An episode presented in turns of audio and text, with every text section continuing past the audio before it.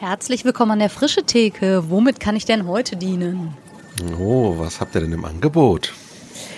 Also heute könnte ich Raffaela Soden und Tobias Aldinger empfehlen. Etwas über eine Stunde zum Thema Queer, Freiräume, katholisch ohne Angst, gemeinsam auf dem Weg, Wortschöpfung und viel mehr. Na, das klingt gut. Ja, nehme ich doch mal etwas über eine Stunde. Dann kriegst du auch etwas über eine Stunde. Los geht's. Perfekt. Danke. Frische Theke. Erlesen Ideen für die Kirche von morgen. Herzlich willkommen bei einer neuen Folge an der Frische Theke. Rolf Krüger und Katharina Haubold, das bin ich vom Freshix Netzwerk, reden heute mit Raffaela Soden und Tobias Aldinger und wir freuen uns sehr, dass ihr hier mit am Start seid. Schön, euch virtuell zu sehen. Ja, danke für die Einladung und toll, mit euch zu reden. Ja, schön hier sein zu dürfen. Danke. Ah, schön, dass ihr da seid. Ja, wir müssen vielleicht erklären, sagen, eigentlich ist dieses Gespräch zwei Jahre alt. Äh, es, war, es war für den März, glaube ich, ne, März 2020 geplant und fiel mhm. dann der dem ersten Lockdown zum Opfer. Und ja. wir haben gerade schon gesagt, seitdem ist ja zum Glück auch viel passiert. Also es ist nicht so, als würden wir jetzt das Gespräch führen, was wir vor zwei Jahren geführt hätten. Aber es ist doch auch irgendwie schön, dass es jetzt noch dazu kommt. Ähm, wobei ich auch, also das muss ich schon auch zugeben, ich wäre auch gerne nach Freiburg gekommen. Das war vielleicht auch einer der Gründe, warum wir so lange gewartet haben. In der Hoffnung, dass es noch in Präsenz stattfinden kann, genau. Die Hoffnung starb ja. zuletzt, ja. Aber sie starb. Jetzt habe ich Freiburg schon genannt. Nehmt uns doch vielleicht mal rein. Was macht ihr eigentlich in Freiburg? Wohnt ihr in Freiburg? Und ich kann schon mal so viel verraten, es wird auch ums Erzbistum Freiburg gehen. Aber was sind eure Rollen da? Soll ich anfangen? Okay. Ja. Ähm, ja, genau. Also ich wohne nicht in Freiburg, aber ein bisschen unterhalb von Freiburg. ähm, bin da im erzbischöflichen Seelsorgeamt angestellt und bin da zuständig für junge Erwachsene auf Diözesanebene, also auf der übergeordneten Ebene von unserem Bistum. Und sitze in einem Referat, das Ehefamilie Diversität heißt und mache in, also nicht nur Sachen für junge Erwachsene, sondern eben in der, ja, weil ich da sitze und weil das Thema mir am Herzen liegt, ähm, auch ganz viele Sachen äh, mit Diversität und diskriminierungskritische Pastoral und so weiter und so fort. Und ich bin in meiner Eigenschaft als Referentin für junge Erwachsene auch Teil von der Netzgemeinde dazwischen. Das kreuzt mit Tobias. Genau, und ich bin Tobias Aldinger. Ich bin äh, Referent für Glaubenskommunikation, nennen wir das bei uns, äh, und fürs Bonifatiuswerk in der Erzdiözese Freiburg. Und da geht es eben darum, die Frage, wie wir zeitgemäß und ansprechend den Glaube ins Spiel bringen können. Ähm, und da äh, gebe ich Fort- und Weiterbildung und darf so ein paar schöne Prototypen aufs Gleis setzen und äh, ja, einfach Menschen vor Ort motivieren, da dran zu bleiben. Und äh, bin eigentlich von Haus aus ähm, Pastoralreferent, also habe äh, zehn Jahre lang in der Gemeinde pastoral gearbeitet in der Jugendarbeit, in der Ökumene und ähm, vielen anderen schönen Bereichen. Und ja, bin seit fünf Jahren jetzt so Diözesaner Bildungsreferent, wie das so schön betitelt wird. Erzbistum Freiburg, wie groß ist denn das so? Also, dass, wenn man sich das mal so vorstellt, wenn ihr sagt, ihr seid da zuständig für eine Diözese in unterschiedlichen Bereichen, wenn man sich, wenn ich das regional irgendwie mir vorstellen will, wie weit seid ihr da so unterwegs? Ähm, genau, also vom Bodensee bis äh, fast so unter Würzburg. Also Würzburg ist ein eigenes Bistum, aber die grenzt bis da, der letzte Zipfel geht da so rüber bis nach Würzburg. Also es ist schon eine ziemlich große Fläche. Und wir sitzen halt in Freiburg, das ist ziemlich südlich. Das heißt, wir haben auch immer äh, damit zu kämpfen, dass wir wirklich gut auch die ganze Fläche im Blick haben. Und ähm, ja, manchmal hört man dann so, Karlsruhe ist Norden aber ich komme aus diesem Norden, der wirklich Norden ist.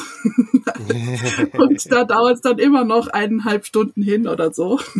also Norden in unserem Bistum. Genau. Und ja, also es ist schon eine relativ große Fläche, so politisch so wie das frühere Baden ungefähr. Aber das sagt natürlich auch den ich Menschen. Ich sagen, das ging bis Würzburg? Kommen. Ja, ja. Genau. Wieder was gelernt.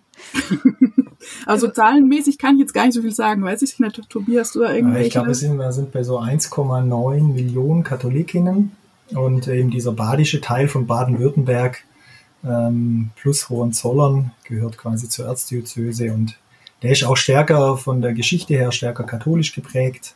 Äh, der Württemberger Teil, ja, das wisst ihr ja auch, ist äh, stärker evangelisch geprägt. Und genau, da sind wir unterwegs. Einmal längs durch Baden-Württemberg durchschneiden und dann die linke Seite ist Freiburg. Genau. Ich kenne mich da nicht so aus, aber wenn man jetzt äh, irgendwie Leute aus anderen Bistümern fragen würde, was zeichnet denn das Erzbistum Freiburg so aus? Oder die Erzdiözese Freiburg, ich glaube, die Begriffe kann man synonym verwenden, nur dass wir das einmal geklärt haben. Ja, ja, das geht so ja. ungefähr. Gibt es so Charakteristika, wo ihr sagt, ja, das, äh, das könnte man unserem Bistum so nachsagen? Oder würde ihr sagen, naja, das ist so divers, da kann man doch jetzt nicht mit solchen Begriffen operieren oder so? Du, wenn du uns fragst, kriegst du vielleicht buntere Antworten als die offiziellen. ähm, aber äh, ich weiß nicht, aus dem Bauch raus würde ich jetzt mal so sagen, äh, wir Freiburger ähm, sind schon relativ stolz drauf, dass wir immer schon ein bisschen was in der katholischen Landschaft anders gemacht haben aber das gilt, glaube ich, für alle Bistümer, ja. ähm, und äh, das ist also, aber das ist sowas, wo wir sagen, okay, ähm, ja, wir wären in manchen Punkten für katholische Verhältnisse schon relativ progressiv unterwegs. Ähm, und äh, das sage ich jetzt mal, was jetzt so die kirchenpolitische Situation angeht. Und ähm, ansonsten, was verbinden die Leute mit der Erzdiözese Freiburg? Wir haben einfach echt wirklich schon gewaltige Schätze bei uns an, an, an, an, an Gebäuden, an Kirchen, an ähm, Ordensgemeinschaften, an ähm, genau, wirklich auch dadurch halt durch Schwarzwald und durch die ganzen süddeutschen Traditionen auch eine enge Verbindung, sage ich jetzt mal so, mit gesellschaftlichen ähm, äh, Bewegungen und äh, ja, ich würde einfach sagen, so es klingt noch dieser volkskirchliche Zustand noch nach. Ja. Aber er ist natürlich schon lange nicht mehr Fakt, aber er klingt wirklich noch nach. Oder? Wie würdest du sagen, Raffaela? Ja, ich weiß auch nicht. Also ich glaube, Freiburg hat schon manchmal den Ruf, so progressiv zu sein, wobei ich das manchmal aus der Innenansicht, boah, also habe ich auch andere Eindrücke manchmal. ähm, Wir wären es halt gerne. Ähm, genau, aber ich glaube, so dafür stehen wir manchmal so ein bisschen in der Außenansicht. Äh, so, äh, genau. Und ja, es eben, es gibt noch diesen volkskirchlichen Charakter, aber eben das bröckelt auch. Und sonst sind, also ja, es sind schon sehr unterschiedliche Gegenden. Also es gibt urbane Räume, aber es gibt auch äh, sehr ländlich geprägte Räume. Äh, es gibt Räume, die ja vielleicht auch bisschen traditioneller unterwegs sind, aber es gibt auch Räume, die sehr progressiv aufgeschlossen unterwegs sind. Wie ist man unterwegs als Bistum, wenn man ähm, für katholische Verhältnisse progressiv unterwegs ist, wie ihr das gerade so schön gesagt habt? Was macht das aus? Naja, also ich höre halt in letzter Zeit, wenn ich wo bin, dann höre ich ganz oft, dass jemand sagt, ja, die in Freiburg, die haben da so ein E-Learning mit Diversität oder da gibt's so ein pastorale, äh, Pastoral mit homosexuellen Menschen, so eine Arbeitsstelle, die gibt's auch schon länger und so. Und das, dann nehmen die dann immer so wahr, äh, ja, das gibt's da schon fortschrittlich und so weiter. Und mhm. ja, das gibt's. Aber ähm, es kostet manchmal auch ein bisschen Mühe und Anstrengung, dass es das gibt. Und es gibt sehr unterschiedliche ähm, Einschätzungen dazu. Und manches habe ich den Eindruck, funktioniert am besten, wenn das gar nicht so ganz offiziell passiert, sondern es unterm Radar beginnt und dann einfach so gemacht wird. So halt. Genau. Ja, oder das sind jetzt zwei Beispiele gewesen. Ähm, vielleicht ein Beispiel finde ich schon auch äh, ausbezeichnend. Wir hatten eine Handreichung für Segensfeiern mit wieder verheiratet Geschiedenen. Ja. Äh, ein Thema, das natürlich gesamtgesellschaftlich schon lange durch ist und wo wir auch uns dafür einsetzen, dass wir da ähm, vorwärts kommen. Ähm, aber das war natürlich für in dem Fall katholische Verhältnisse, wir hatten das einfach nicht einfach mit viel äh, Hirnschmalz und Herzblut ähm, vom erzbischöflichen Seelsorgeamt äh, rausgegeben, noch bevor ähm, Moris Letizia und Papst Franziskus da schon ähm, eindeutige äh, Richtungswandel einkleidet haben. Das ist auch schon Raphael, zehn Jahre, 15 Jahre her, weiß ich schon gerade gar nicht mehr. Ja, genau. Und da habe ich manchmal das Gefühl, da ist es dann auch so ein bisschen, also das ist da mal rausgehauen worden. Damals war das Huhuhu. Und jetzt ist es immer noch das, auf was sich berufen wird. Und es ist aber manchmal nicht so ganz weitergegangen. habe ich den Eindruck. Wie erlebt ihr das innerhalb der katholischen Kirche? Da wird ja manchmal, also je nachdem von wo man guckt, ne, hat man ja irgendwie auch so ein Bild von, okay, das ist äh, bisweilen einfach sehr hierarchisch strukturiert. Und wenn man jetzt auf Bistumsebene sagt, wir hauen da mal was raus, dann heißt das noch lange nicht, dass das irgendwie auch so umgesetzt werden kann oder dass nicht, was weiß ich, aus Rom, äh, keine Ahnung, was dann passiert, irgendwie äh, was kommt, was auch immer das so ist. Wie erlebt ihr so Veränderungsprozesse jetzt auch so in eurem Arbeitsbereich? Ähm, ich hätte fast gesagt, was geht, was geht nicht, was äh, ist vielleicht auch äh, gerade leicht in eurem äh, Bereich, aber wo merkt ihr auch, okay, hier hat man es mit Progressivität oder Innovation oder vielleicht mal ganz allgemein Veränderung irgendwie auch schwer? Ja, das wird vielleicht in anderen Settings in evangelischen Kirchen auch so sein. Also vor Ort würde ich sagen, ähm, gibt es eben immer äh, wahnsinnig viel Gestaltungsspielraum. Ähm, da ist das Kirchenvolk schon viel weiter als manche ähm, Leitungen.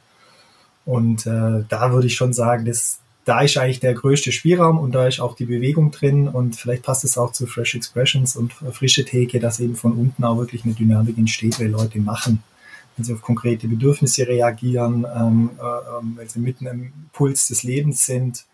Und das, das finde ich so die, die Veränderungstreiber. Und das macht es natürlich so frustig, dass man dann manchmal das Gefühl hat, äh, dann gibt es Eingaben und Wünsche und klare Signale, hier braucht es Veränderung und ähm, irgendwo wird dann äh, entweder das Weltkirchenargument eingeschoben, ja, das können wir halt nicht ändern, weil da sind wir halt Weltkirche.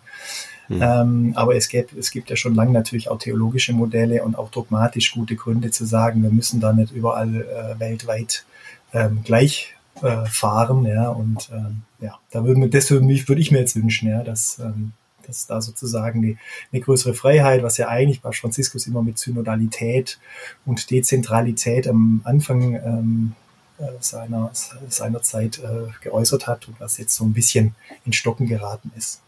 Aber das, ja, also das ist so die frustige Sache, dass man so das Gefühl hat, dass Verantwortung so in alle möglichen Richtungen weggeschoben wird und viele Menschen vor Ort stehen und stehen hin und sagen, ich sehe das so, ich setze mich da dafür ein. Und es braucht es, glaube ich, auf allen Ebenen. Verantwortung übernehmen.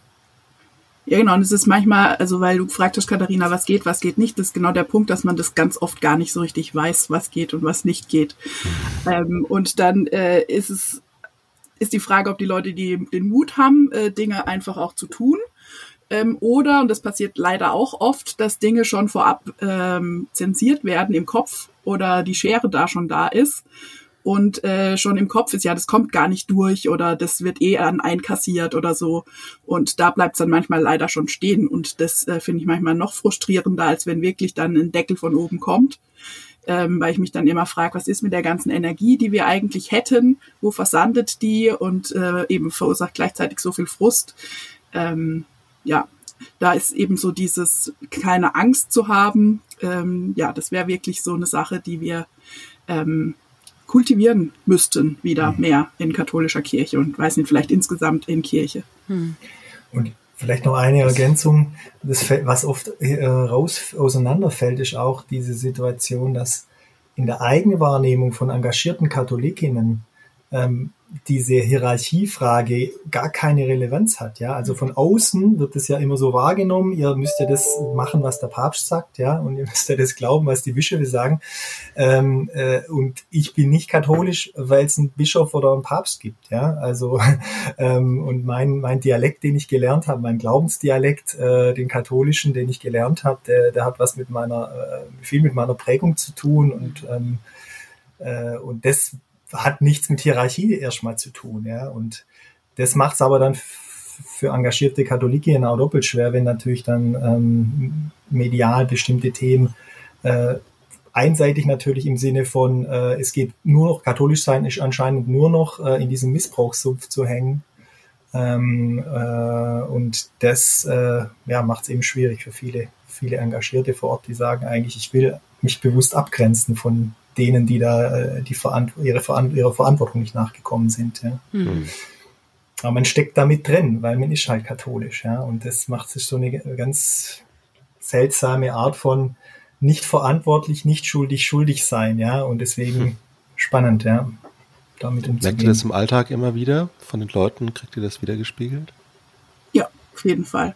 Also wenn ich äh, irgendwo hinkomme und sage, dass ich katholisch bin und für katholische Kirche arbeite auch noch, dann äh, kommt es ganz, ganz schnell. Also auch gerade auch zum Beispiel in queeren Kontexten, in denen ich unterwegs bin, weil ich ja auch queer bin, ja. ähm, da kommt es dann ganz oft was und es kann doch gar nicht sein und für den Laden kannst du noch arbeiten und so weiter. Also das sind auch ganz oft, dann bin ich rausgefordert zu irgendwelchen Bekenntnissen.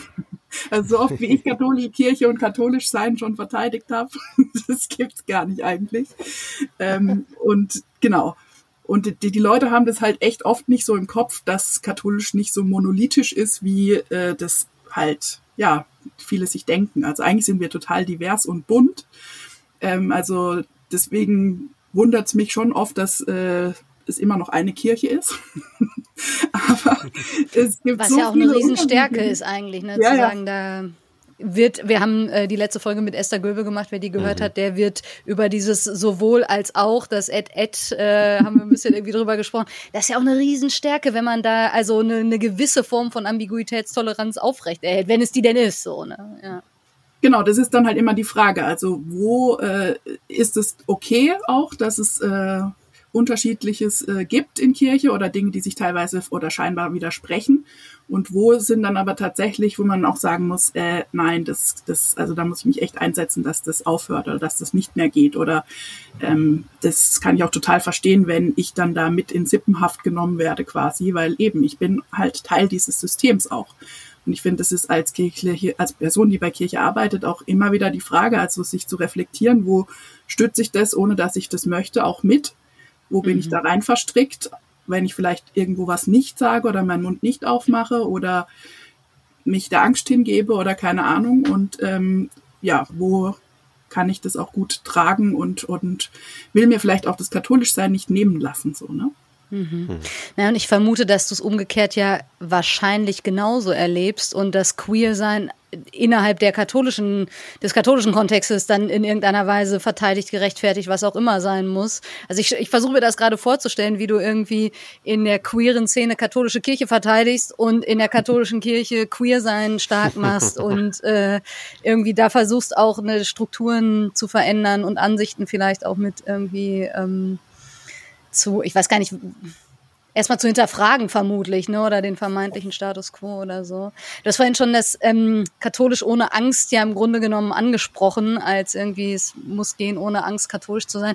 Und ich würde, also, das ist jetzt ne euer Kontext, aber da, wo ich Kirche erlebe, denke ich, boah, es, ich kenne das selber von mir auch äh, irgendwie, dass Angst ein Riesenfaktor ist äh, wenn man den Eindruck hat, wie auch immer nicht reinzupassen sozusagen. Und das ist ja häufig, finde ich, in, in unserem Kontext, wo wir auch ähm, mit frischen Formen von Kirche ja oft sagen, naja, nicht hineinzupassen ist eben auch eine Gabe, aber eine, die nicht immer wertgeschätzt wird vom System sozusagen.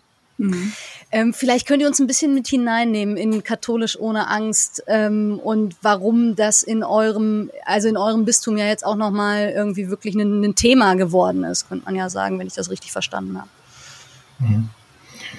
Äh, Raffaela, willst du anfangen? Oder ja, ich kann anfangen mit Out in Church, äh, genau, weil da ist es ja dann angeknüpft, äh, genau. Also ähm, ja, es haben sich, haben vielleicht viele mitbekommen, ähm, Ende äh, Januar 125 äh, katholische Mitarbeitende, ehrenamtliche, hauptamtliche, welche dies werden wollten oder mal waren oder eben gerade sind, ähm, als queer geoutet. Also gesagt, äh, ja, hier sind wir, wir sind äh, katholisch, wir sind queer, das heißt, wir sind lesbisch, schwul, transgender, intersexuell oder ähm, nicht binär oder sonst auch immer queer und arbeiten bei Kirche und ähm, genau, jetzt reden wir mal. Es wird viel über uns geredet, jetzt reden wir mal und wir sind da und uns gibt es und wir wollen, dass äh, Kirche sich so verändert, dass wir äh, da auch gut äh, sein können, wie wir sind und äh, weil wir lieben unsere Kirche, wir wollen unsere Kirche nicht verlassen, wir wollen dazu beitragen, dass sie sich verändert und ähm, für alle ein Ort wird, äh, der sicher ist, möglichst sicher ist. Genau. Und ähm, wir haben als Untertitel ganz bewusst eben da schon gewählt, also bei Out in Church für eine Kirche ohne Angst, weil uns das eben wichtig war, weil wir das erleben, ähm, Leute äh, erlebt haben, äh, wie Angst halt ihr Leben prägt und das halt so gar nicht zusammenpasst mit dem, was ähm, sie eigentlich aus dem Evangelium rauslesen. und aus der äh, Bibel rauslesen. Also wir ja ganz oft dieses Fürchtet euch nicht ist und habt Vertrauen und äh, es geht um frei sein und, und ähm, ein Leben in Fülle für alle Menschen und so weiter und so fort. Und das passt halt eigentlich gar nicht so gut mit Angst zusammen und die dann aber leider doch oft herrscht. Genau, und ähm, als Reaktion, jetzt kann Tobias weiter erzählen, habe ich mich dann auf jeden Fall sehr, sehr, sehr gefreut, weil ich eben bin Teil von Out in Church, dass dann aus unserem Bistum ähm, Tobias und andere KollegInnen ähm, sich mit Katholisch ohne Angst solidarisiert haben. Genau. Wir haben mit, eigentlich war es ein Fünferkreis an Kolleginnen, die miteinander äh, in der Woche, äh, an dem Montag kam Out in Church raus und am Mittwoch hatten wir Kontakt und haben irgendwie gesagt, wir wollen, wir haben irgendein Bedürfnis, die, Sichtbar, die Sichtbarkeit zu erhöhen in unserem Bistum, ganz konkret. Ja? Also, dass einfach klar wird, die Leute, die jetzt die mittlerweile 100.000, die jetzt bei der Petition unterschrieben haben, ähm, da sind wir dabei, ja, und wir äh, sind ganz konkret Mitarbeiter in diesem Bistum ähm, und wollten da einfach eine maximale Sichtbarkeit erhöhen, um ähm, einfach zum einen natürlich ein Solidaritätssignal an alle ähm, Mutigen von Out in Church äh, senden, auch wirklich an unsere Kolleginnen, sind ja einige Kolleginnen, äh, auch von den 125 aus unserem Bistum, aber eben auch ein Signal Richtung Bistumsleitung, ja, dass wir sagen, unser, unser Bischof, unser Generalvikar, die haben sich dann auch am Mittwoch oder Donnerstag dann in der Woche äh, äh, zu Wort gemeldet. Und die Richtung ist schon mal gut, sagen wir mal so aber die reicht noch nicht, ja. Und das ist halt das, was natürlich jetzt auch Out in Church stark macht, ähm, dass jetzt die Bischöfe, die jetzt äh, erstmal positive Signale im Sinne von äh, bei uns braucht niemand Angst haben, seinen Job zu verlieren, weil er queer ist, ähm, dass das jetzt auch in, in, in rechtliche sichere Tücher kommt und ähm, das nicht nur Lippenbekenntnisse bleiben.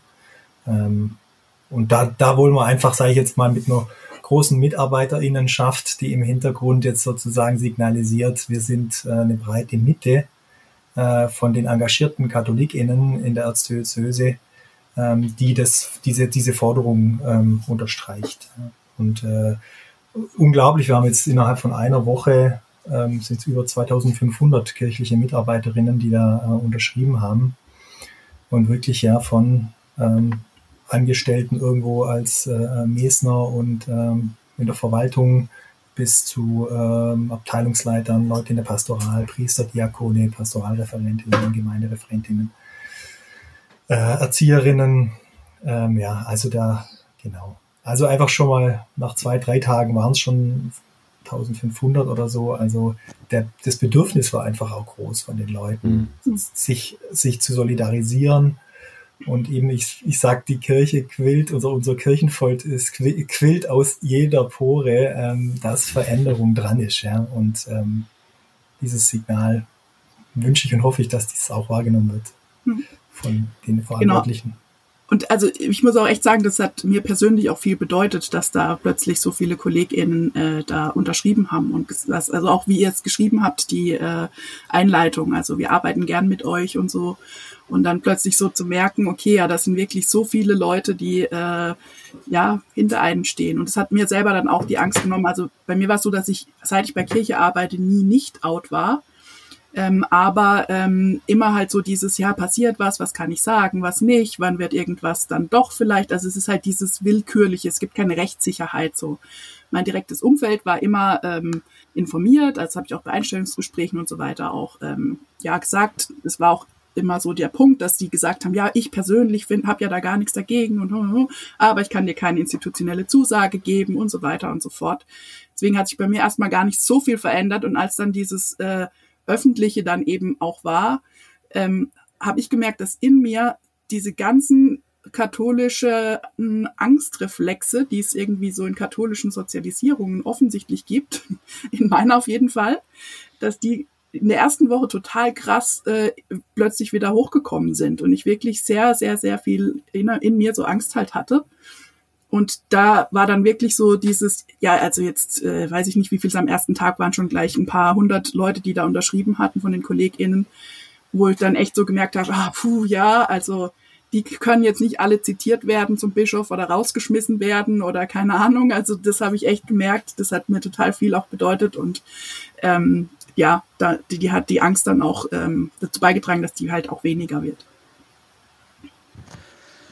Ich finde das tatsächlich, also das ist mir in, in der Woche, wo ich dann eben, es gibt ja die ARD-Doku, die wir hier auch nochmal empfehlen und äh, genau, man kann sich ja über die ähm, ich weiß gar nicht, kann man Kampagne sagen? Ist das das richtige Wort? Oder die ja, Bewegung, wie auch immer? Ich bin auch da? immer unsicher. Ich sage meistens Aktion oder Aktion, genau. Also ist wahrscheinlich das richtige Wort. Äh, genau, gibt's ja auch vielfältig Möglichkeiten, da jetzt nochmal irgendwie einzusteigen für diejenigen, die das näher interessiert.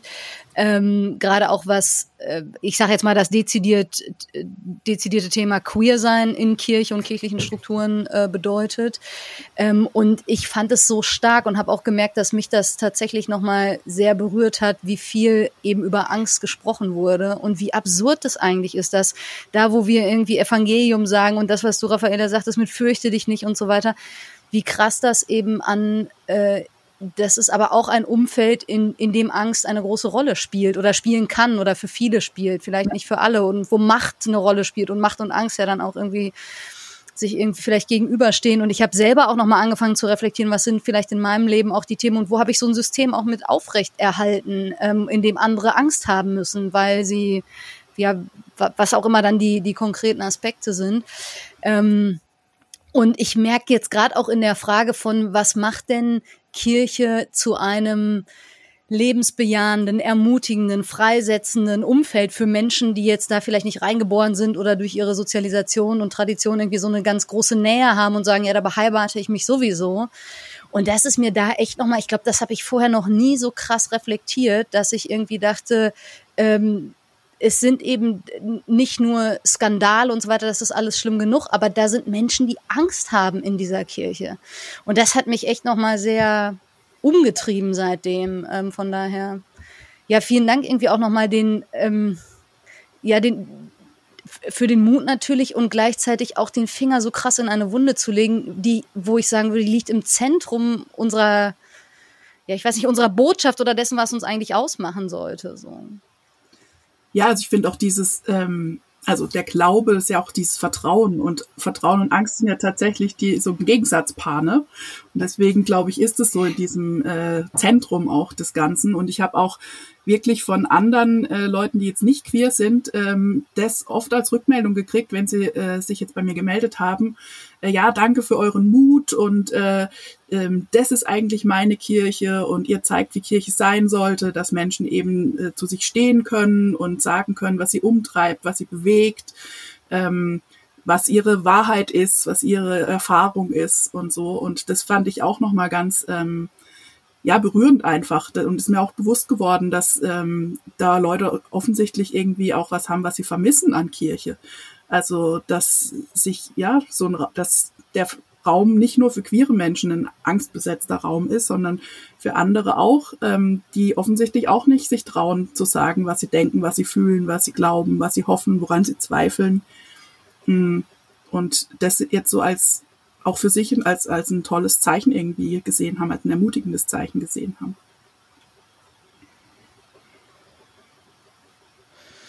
Vielleicht so ein bisschen die Frage auch, die da dran hängt, ist Kirche ein Ort, wo ich ich sein darf, mit dem, was mhm. mich irgendwie ausmacht in allen Facetten meines Menschseins. So. Ja. Und ich meine, dass das dann an manchen Stellen auf eine Tradition prallt, die sich ja irgendwie auch durch Grenzen definiert hat. Also ich weiß nicht, wo, wo findet diese Auseinandersetzung statt? Ich vermute schon, dass das ja auch passiert, dass Leute irgendwie sagen, ja gut, da, wir müssen doch auch, weiß ich nicht, da theologisch ran oder äh, was heißt denn dann katholisch sein, wenn doch irgendwie bestimmte Überzeugungen, die über Jahrhunderte irgendwie eine ganz zentrale Rolle eingenommen haben, hinterfragt werden oder so. Wie erlebt ihr das? Also es ist ja das eine, dass Menschen sagen, na ja, also wir haben uns da vielleicht innerlich schon längst von verabschiedet oder so, aber es braucht ja dann auch irgendwie, ich weiß gar nicht, wie, wie wird man das nennen, die, die öffentlichen Räume, in denen irgendwie ja eigentlich ja nochmal hinterfragt werden muss, wodurch konstituieren wir uns eigentlich? Was ist zentral? Was kann man denn auch gut hinterfragen? Und wo, wo lagen wir vielleicht auch falsch über Jahrhunderte? Ich weiß nicht genau. Hm. Was erlebt ihr da oder wie passiert das bei euch? Hm.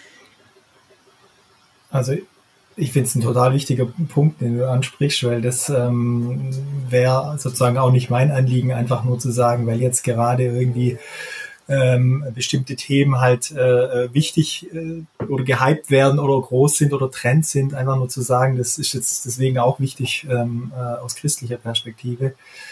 Ähm, ich glaube, der eine, also ein wichtiger ähm, theologischer Perspektivwechsel, der schon im Zweiten Vatikanischen Konzil eingeleitet wurde, war eben auf die Zeichen der Zeit zu schauen, ja, wie wir das äh, so theologisch sagen, also die, hinzuschauen, zu sagen, wir glauben, dass Gottes Geist auch in der Welt oder nicht auch, sondern auch in den Momenten wirkt, wo erstmal nicht Kirche draufsteht, also außerhalb der Kirche, der offensichtlichen äh, Kirche.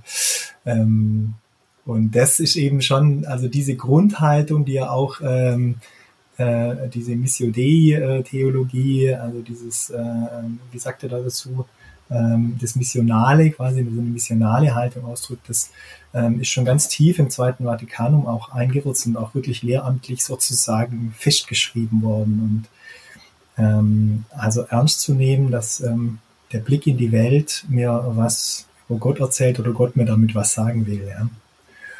Und ähm, genau, ich glaube, das ist schon mal einfach so ein, so ein, so ein, so ein wichtiger theologischer Schlüssel, der, der, der weggeht von diesem, von so einer rein lehramtlichen Theologie. Also welche Quellen der Erkenntnis Gottes haben wir denn eigentlich? Und genau diese Diskussion wird zum Beispiel beim synodalen Weg geführt. Und es wurde jetzt ein Grundlagentext verabschiedet, der im Prinzip diese Frage nach der, wo offenbart sich denn Gott und wie erkenne ich überhaupt Gottes Wille, ähm, genau nochmal theologisch ähm, äh, reflektiert und letztendlich eine, eine Aufwertung dieser, äh, ich sage jetzt mal, weltlichen Erkenntnis ähm, äh, mit, mit, mit sich bringt. Ja. Also die Zeichen der Zeit wurden sozusagen in die verschiedenen Ken mhm. Erkenntnisquellen, Heilige Schrift, Tradition, Lehramt und der, Gemein, der Gemeinsinn, der Glaubenssinn des Volkes ähm, wurde da sozusagen mit aufgewertet.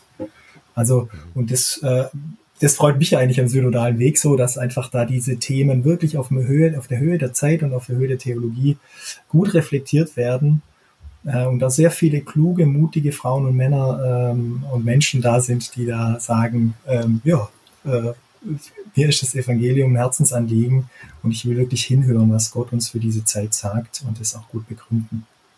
Was ich dann Könnt ihr nochmal drei, ja. Ich wollte es gleich fragen. Dann mach du, Katharina.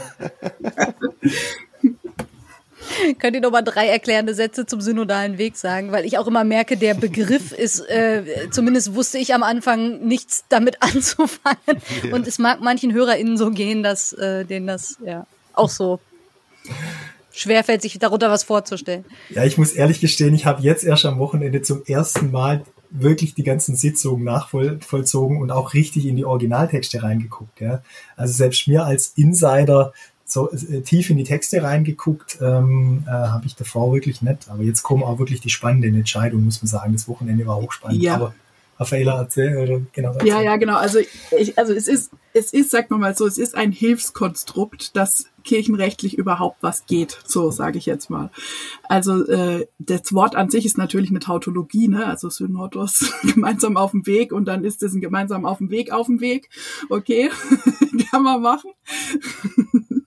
ähm, ja, also es ist halt in der katholischen Kirche eigentlich nicht vorgesehen, dass äh, Laien und Leihinnen und Kleriker, ähm, da muss man nicht gendern leider bei uns, ähm, halt gemeinsam miteinander Dinge besprechen und dann äh, zu Entscheidungen kommen. Ähm, und das war jetzt halt ähm, anlässlich der MHG-Studie, also dieser Studie, wo es um den äh, Missbrauch in der Kirche in Deutschland ging, in der katholischen Kirche in Deutschland ging. Da wurden halt ähm, Themen identifiziert, die äh, in der Struktur oder in der Theologie oder in den Themen der, der Kirche irgendwie ähm, ja sitzen, die das begünstigt haben. Und um da irgendwie auf den Spur zu kommen und da Dinge neu auszurichten, äh, wurde dann dieser synodale Weg irgendwie initiiert. Ähm, genau, also es gibt da verschiedene ähm, Mehrheiten, die sein müssen, damit Texte ähm, anerkannt, also dass die beschlossen werden.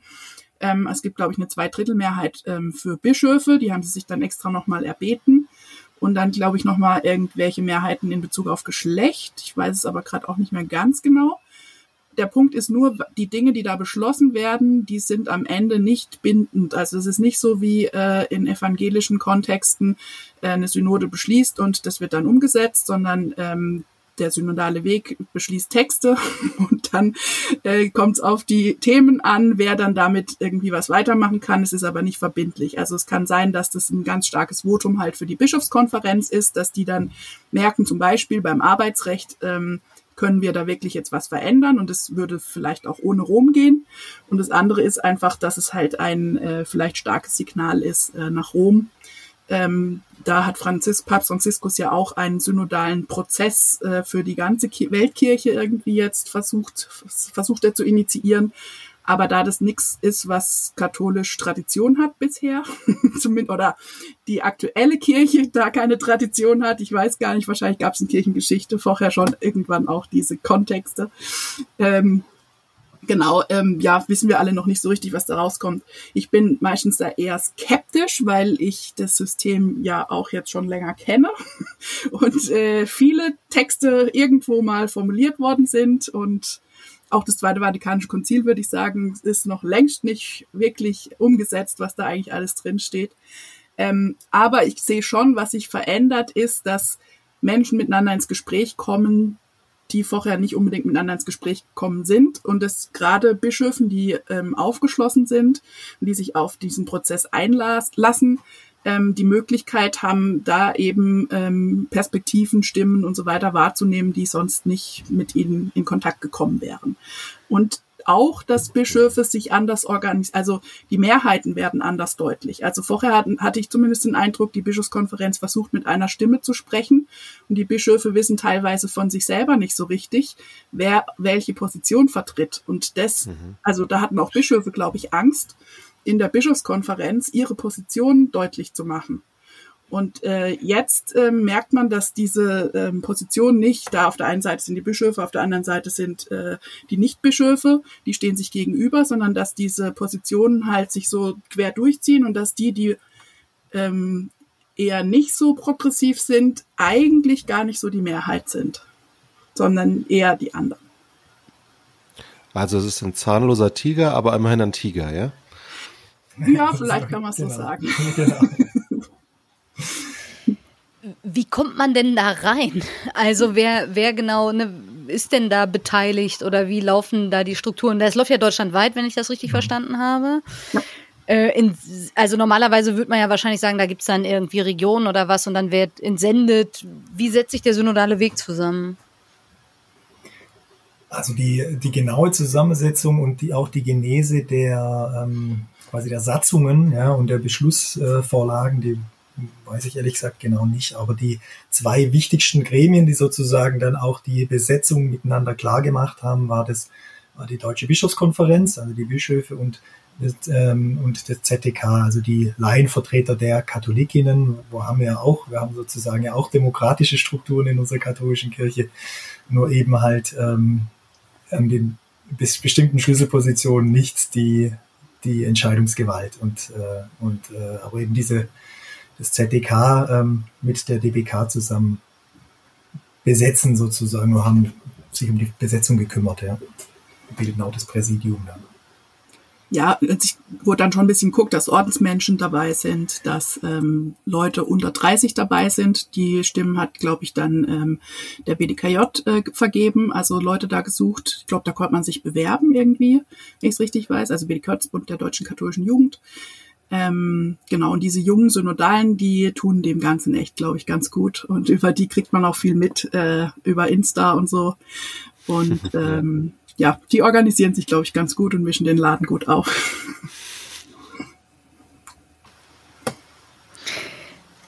Ich habe irgendwie den Eindruck, dass da mega viel in Bewegung ist gerade. Ähm, und man das ja immer so ein bisschen irgendwie gerade da, wo, weiß ich nicht, ich weiß nicht, was eure Bilder für die großen Organisationen sind. Äh, manchmal denkt man, boah, das ist irgendwie so ein Tanker und den irgendwie wenden zu wollen. Dann denke ich gleich an den Suezkanal und keine Ahnung was.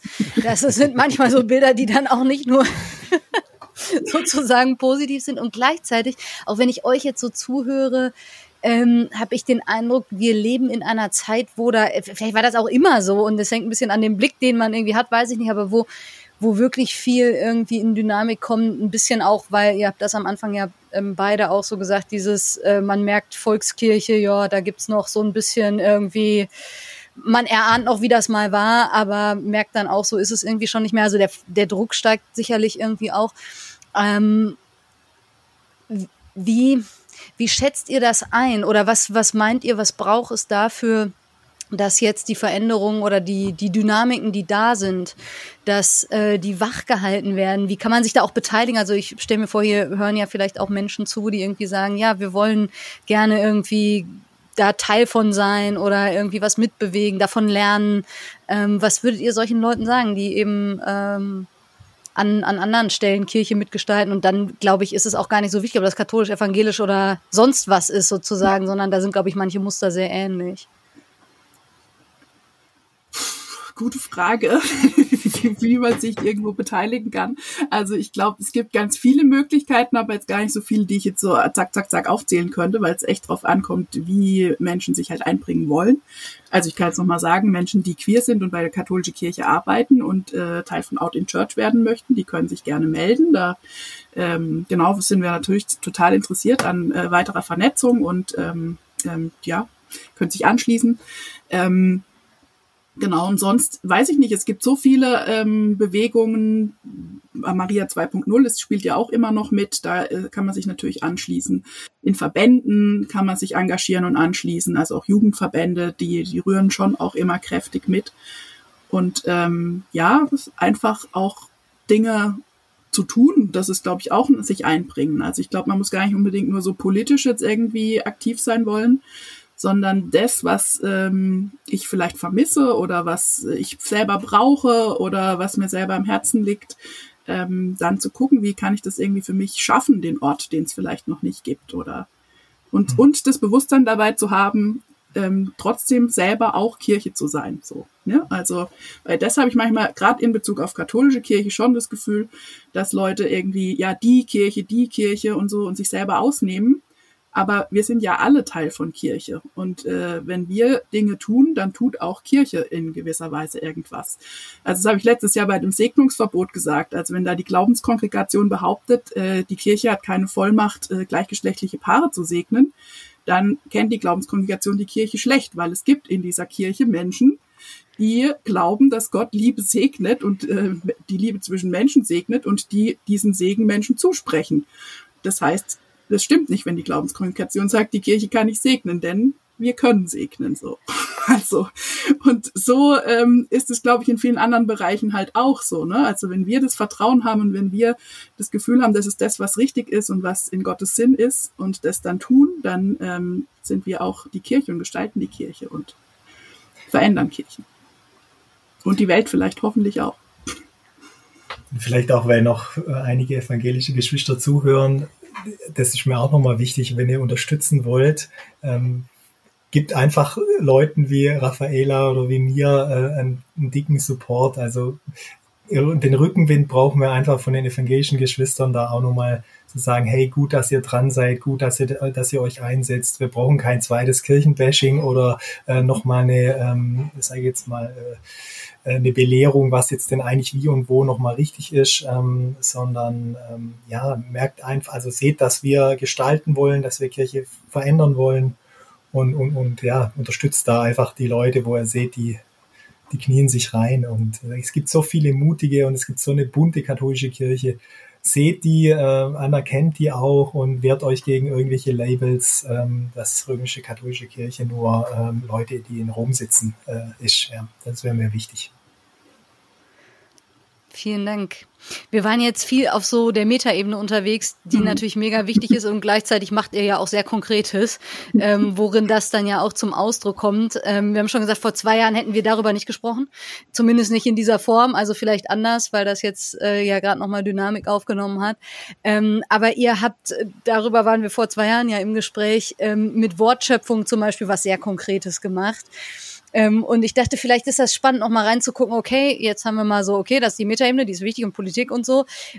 was passiert sonst in äh, Baden? Ähm, oder darüber hinaus habe ich jetzt gelernt, mir war das gar nicht klar. Das reicht ja bis nach Bayern rein, wie ich jetzt irgendwie mitgekriegt habe ähm, in eurem Bistum. Was ist zum Beispiel Wortschöpfung? Und dann gibt's ja auch noch ein paar andere Sachen, auf die wir vielleicht auch noch zu sprechen kommen.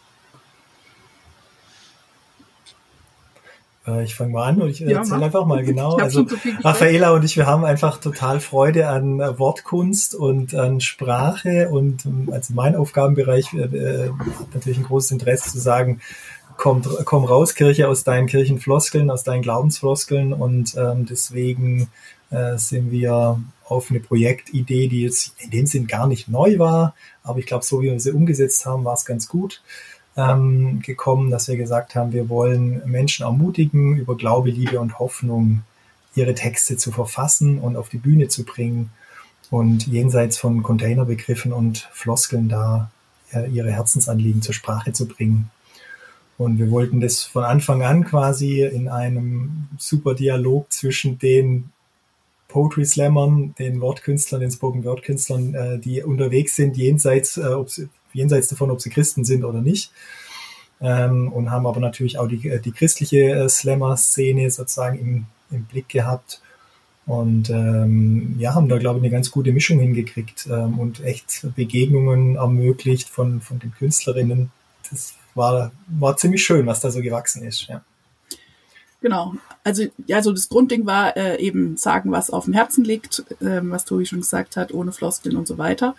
Ähm, aber eben halt auch der Versuch, ähm, wirklich, also jetzt nicht Kirche kommt, macht irgendwas, was es woanders auch schon gibt und dann wird's halt, naja, halt halb gut oder leise, so, oder peinlich, oder keine Ahnung was. Passiert ja manchmal. Das passiert nie. Nö, natürlich gar nicht. Äh, genau, sondern äh, wir wollten halt auch in der Logik, in der Ästhetik, in der Art und Weise, wie Leute da auftreten, sprechen und so weiter, äh, das wollten wir halt so beibehalten, wie das halt da auch ist. Und deswegen war es uns halt wichtig, ähm, dass es eben äh, einfach Slams waren und wir haben auch versucht, das eigentlich nicht an kirchlichen Orten zu tun. Manchmal ist es dann halt doch an kirchlichen Orten gewesen, weil da hatten wir auch ganz interessante Erfahrungen, dass Leute gar nicht wollten, dass Kirche kommt oder dass Kirche jetzt mit Geld kommt. Also wir waren in so einem alternativen ähm, Kulturzentrum hatten wir, glaube ich, angefragt, ne?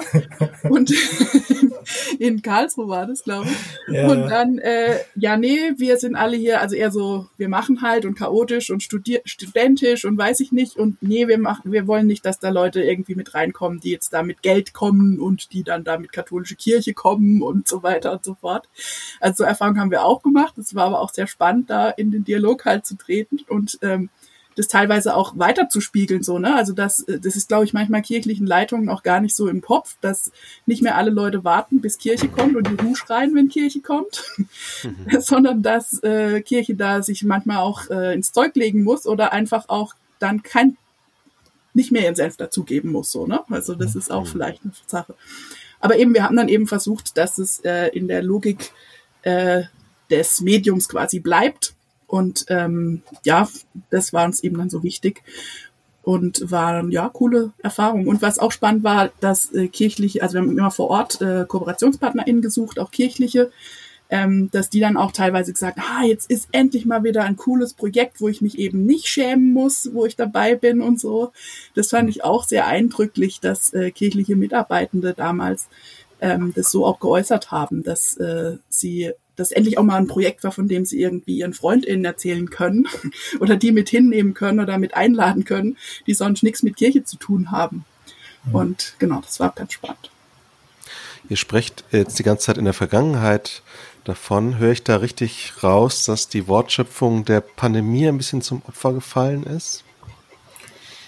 Oder nee, ist das also, noch immer noch? Ja, war also eh von vornherein als Projekt angelegt. Also wir sind ja beide so. auf Diözesanebene tätig. Das heißt, wir starten manchmal so Ballons, die manchmal mhm. dann Leute anstoßen, was weiter zu tun. manchmal aber auch, äh, ja, ist es dann gut. Ähm, genau, also es war jetzt nicht über die Pandemie hinaus angelegt. Es war eigentlich schon vor der Pandemie quasi abgeschlossen. Oh ja. Was ist, ist, dass ähm, immer wieder Leute fragen, ah, ihr habt doch da mal dieses gemacht mit dem Wortschöpfung. Äh, können wir da wieder anknüpfen und können wir, oder können wir das nochmal machen oder so? Und mhm. ähm, genau, da haben wir natürlich jetzt die ganzen Connections zu den Slammern, SlammerInnen ähm, und können da auch äh, vermitteln. Und jetzt ist tatsächlich so, dass es gerade für eine Aktion eine neue ähm, Veranstaltung geplant wird, auch mit den Leuten von damals. Ähm, genau, aber da sind wir gerade noch am, am gucken, ob da jetzt noch mal was start, startet oder nicht. Das hat jetzt tatsächlich Pandemiegründe, dass das jetzt erstmal verschoben wurde wieder.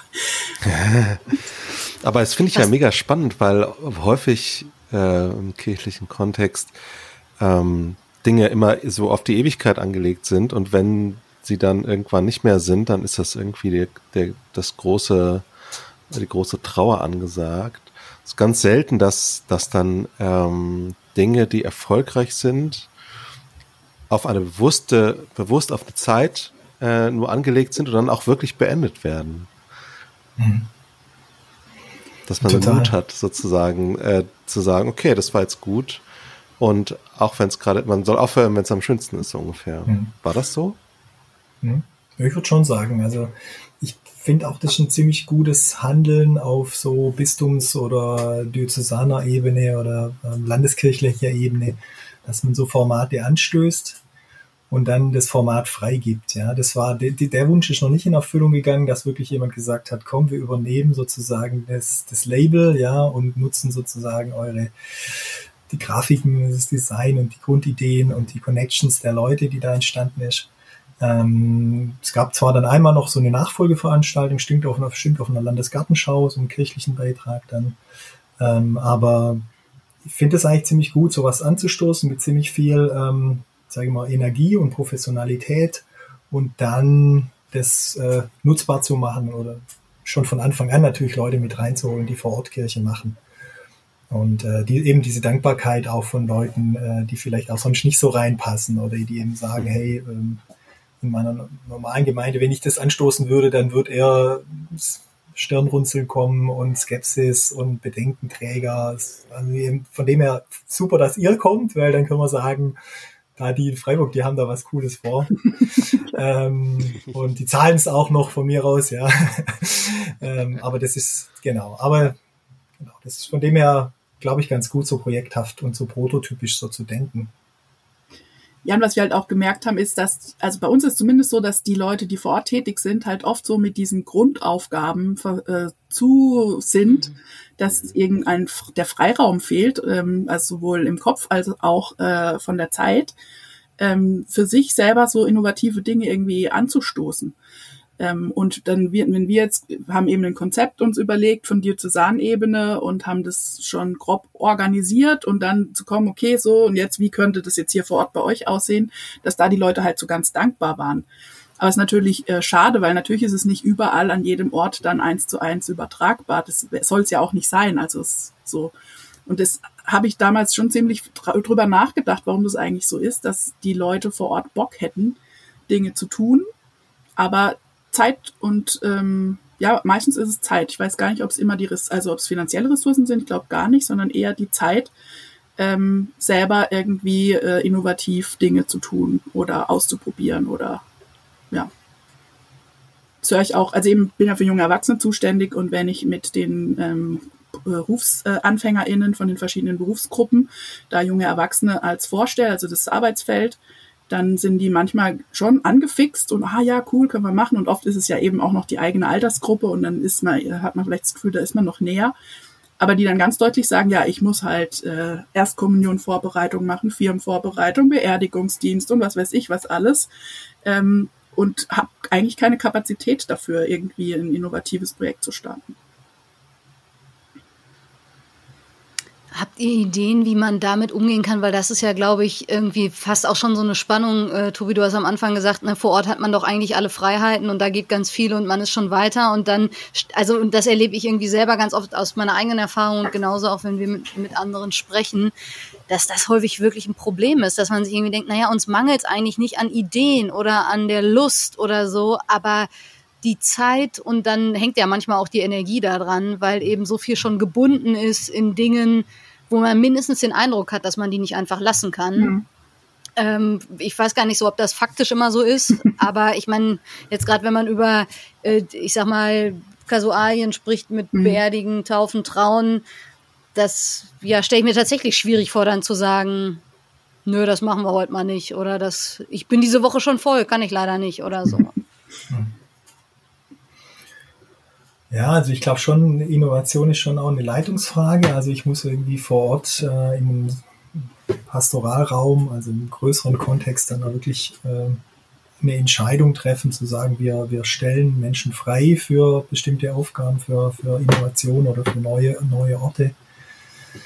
Ähm, dann muss ich schon auch die Leute mitnehmen, glaube ich. Das ist so wirklich dann, äh, die Leute müssen irgendwie erleben, hey, Moment mal, das, ähm, das lohnt sich doch. Auch wenn ich da nicht hingehe, aber das lohnt sich doch. Da sind irgendwie die und die Leute, die würden bei uns nicht kommen. Und wenn ich ehrlich bin, äh, werden die auch später nicht kommen, sondern äh, also das Ziel von, von neuen oder anderen Orten ist eben nicht äh, den Nachwuchs äh, zu, zu rekrutieren. Ja. Und ähm, aber um dieses Bewusstsein zu bilden, das ist halt auch, klar, ähm, Transformation ist Kommunikationsarbeit, ja, und da muss ich einfach viel, ähm, viel mit den guten Leuten in Kontakt sein und auch Verständnis haben. Das ist so ein bisschen mein Ding, da schlägt mein Herz dafür. Ich habe ein großes Verständnis für die traditionellen ähm, Bereiche, wo Menschen dran hängen, wo sie ihren Platz hatten. Ja, wir hatten es heute davon, die Sorge nicht reinzupassen. Ja, ähm, die irgendwie über allen, über allen hängt. Ich glaube nicht nur in der katholischen Kirche. Und ähm, und wo Menschen erlebt haben in so traditionellen Feldern, ich habe eine Aufgabe, ich habe Bedeutung, ich habe äh, ähm, ich habe hab meinen Platz. Ähm, das ist auch was, was ich sehr schätzen will. Und gleichzeitig ähm, will ich die Augen öffnen zu sagen, okay, da wird aber niemand kommen, weil Menschen in anderen Kulturen oder anderen Kulturwelten, die brauchen was anderes. Ja? Und die sehen sich nach was anderes.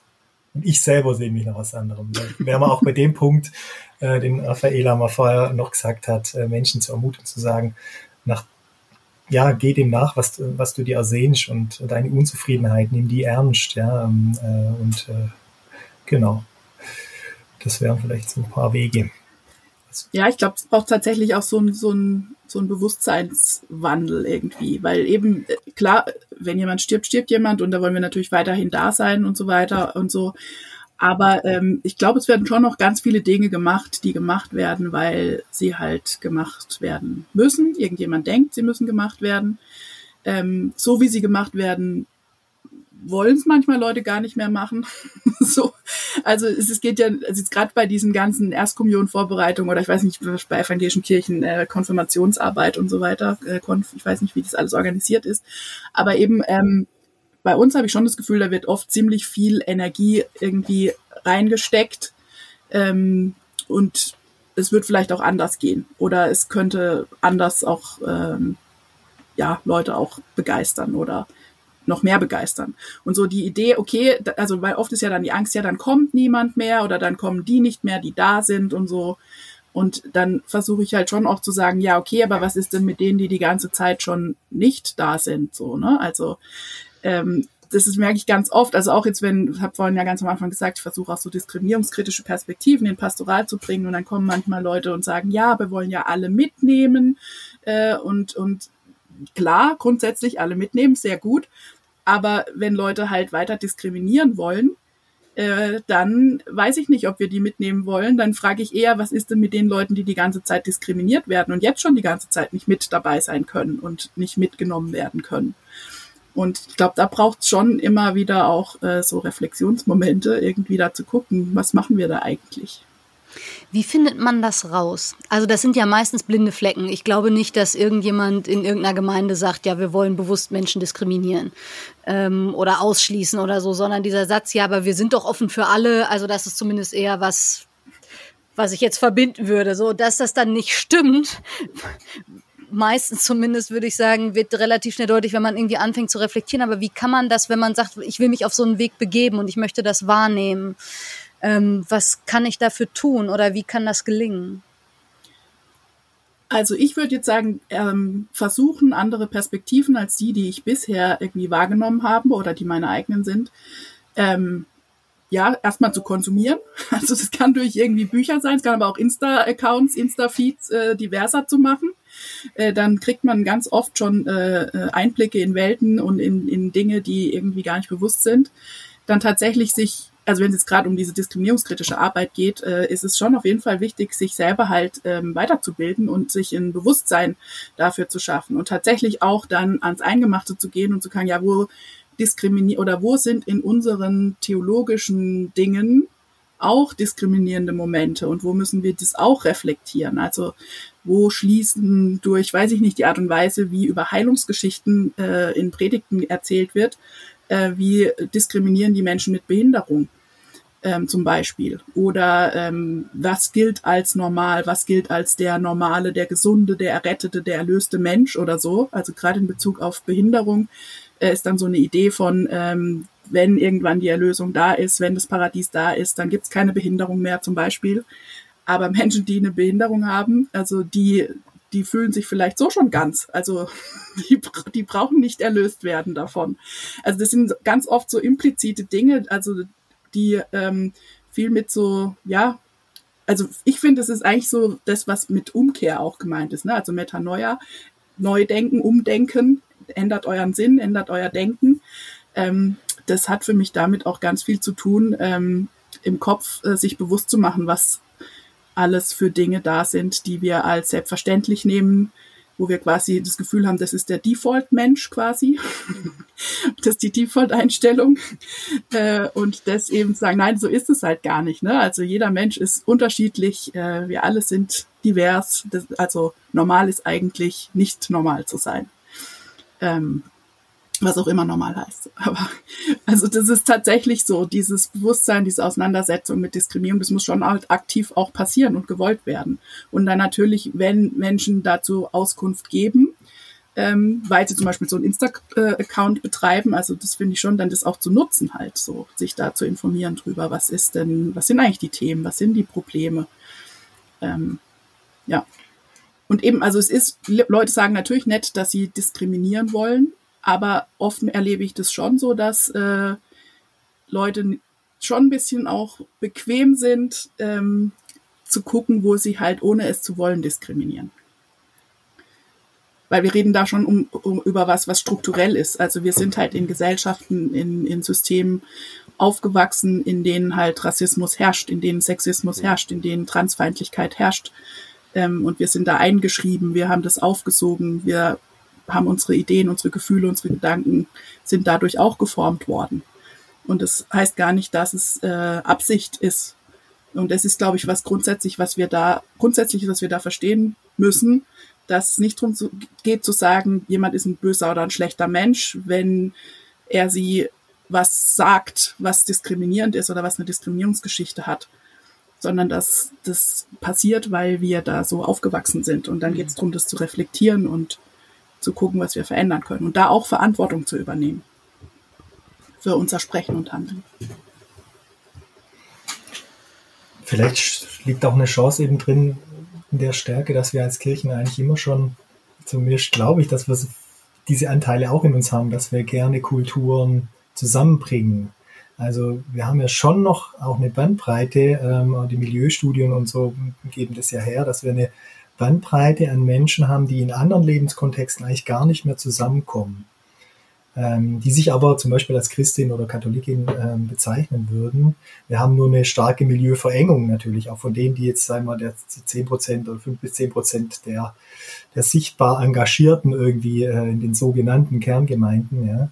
Ähm, aber das nochmal irgendwie stärker zu machen, dass wir irgendwie diese Kontaktflächen von Kulturen ähm, von, Lebensweisen irgendwie noch stärken.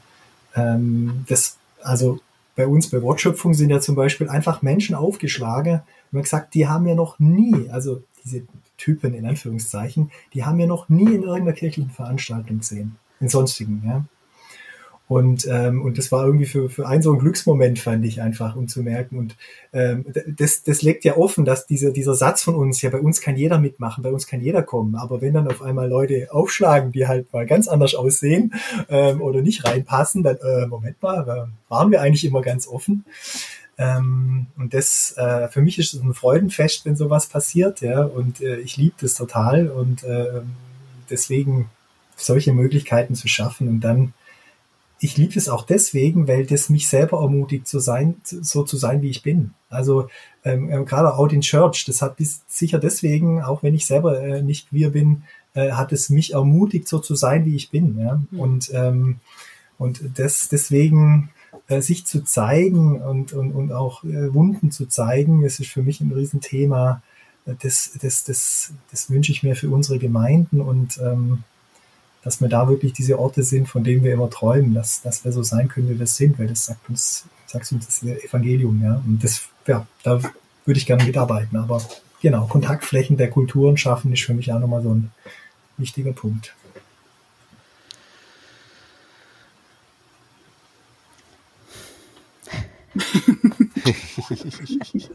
Wenn ihr mich sehen könntet, ich äh, also die, die zuhören, ihr könnt mich ja sehen.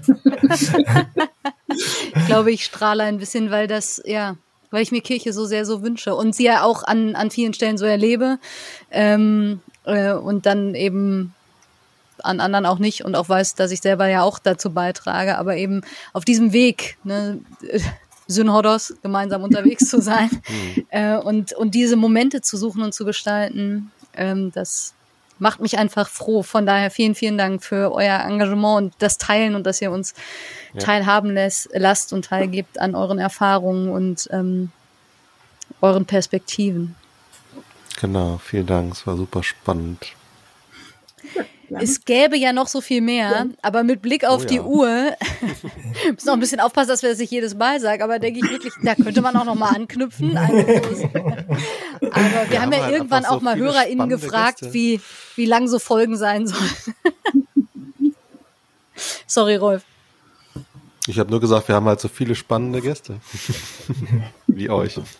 Ja, aber das ist doch auch cool, dann äh, zu merken, okay, äh, es gibt einfach echt viele tolle coole Menschen, die äh, Kirche gestalten und die mhm. ihr Herz da dran ja. hängen. Und ja, ist doch auch eine coole Hoffnungsperspektive, wenn wir Auf manchmal denken, Fall. das geht so lahm voran und so und keine Ahnung. Das merken Auf jeden wir Fall. Wieder, ja. Ja, vielen Dank euch und weiterhin viel Freude und Kraft bei dem, was ihr tut und äh, hoffentlich zwischen uns auch weiter Berührungs- und Begegnungsflächen in äh, Projekten und Austausch. Das ist einfach toll, da auch verbunden zu sein. Bitte, es war mir auf jeden Fall eine Ehre. Das war, war mir eine Freude. Dann sagen wir an dieser Stelle Tschüss und bis in zwei Wochen. Alle, die Lust haben, dann wieder reinzuhören. Und ähm, Grüße raus an wo auch immer ihr diesen Podcast gerade hört. Genau. Bis bald. Tschüss. Macht's gut. Tschüss. Tschüss.